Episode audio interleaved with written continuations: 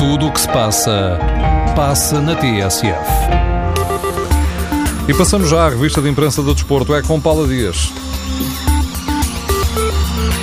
De uma forma ou de outra, o derby de amanhã em Alvalade concentra as atenções. A bola revela que o governo está preocupado com o ambiente à volta do jogo, depois do ataque lançado por Bruno de Carvalho no Facebook contra vários alvos, sobretudo ligados ao Benfica. As palavras do presidente do Sporting motivaram uma reunião de elementos do Ministério da Administração Interna.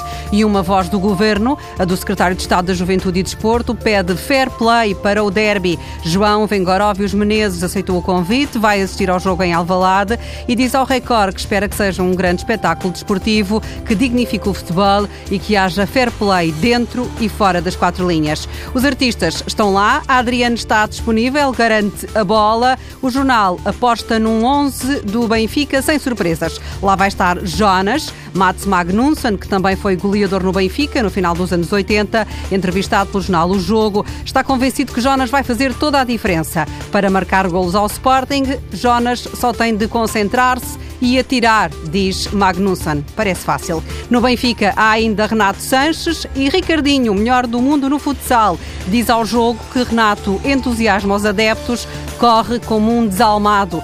Sobre o derby, Ricardinho fala com o coração, acredita que o Benfica pode ganhar 3-0, mas se o Sporting marcar primeiro, os fantasmas voltam à cabeça dos jogadores. Ricardinho ainda alimenta uma expectativa no coração dos Leões, porque não descarta a possibilidade de jogar no Sporting.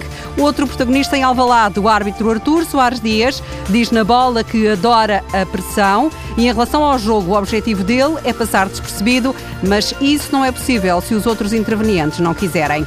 Antes do jogo em Alvalade, atento também ao jogo uh, em Alvalade e ainda ao Braga Porto vai estar José Mourinho, sentado na sala da casa em Londres, com o filho ao lado. Mourinho escreve no Record que vai comer os dois jogos e torcer por quem? Pelo futebol. Sobre o derby em concreto, diz que o Sporting continua na frente, por enquanto, já para o Benfica, uma nova derrota significaria o fim do sonho. Para o jogo em Braga, o Record escreve que Suque vai ficar com o lugar de Abubacar, quanto a Brahimi, o argelino do Futebol do Porto, faz amanhã um último teste, adianta a bola, mas as perspectivas são animadoras. No Braga, Paulo Fonseca vai poupar os titulares para o jogo com o Porto, anuncia o Record, já que os guerreiros vão dar prioridade à Liga Europa. Na próxima semana jogam na Turquia com o Fenerbahçe. Paula Dias.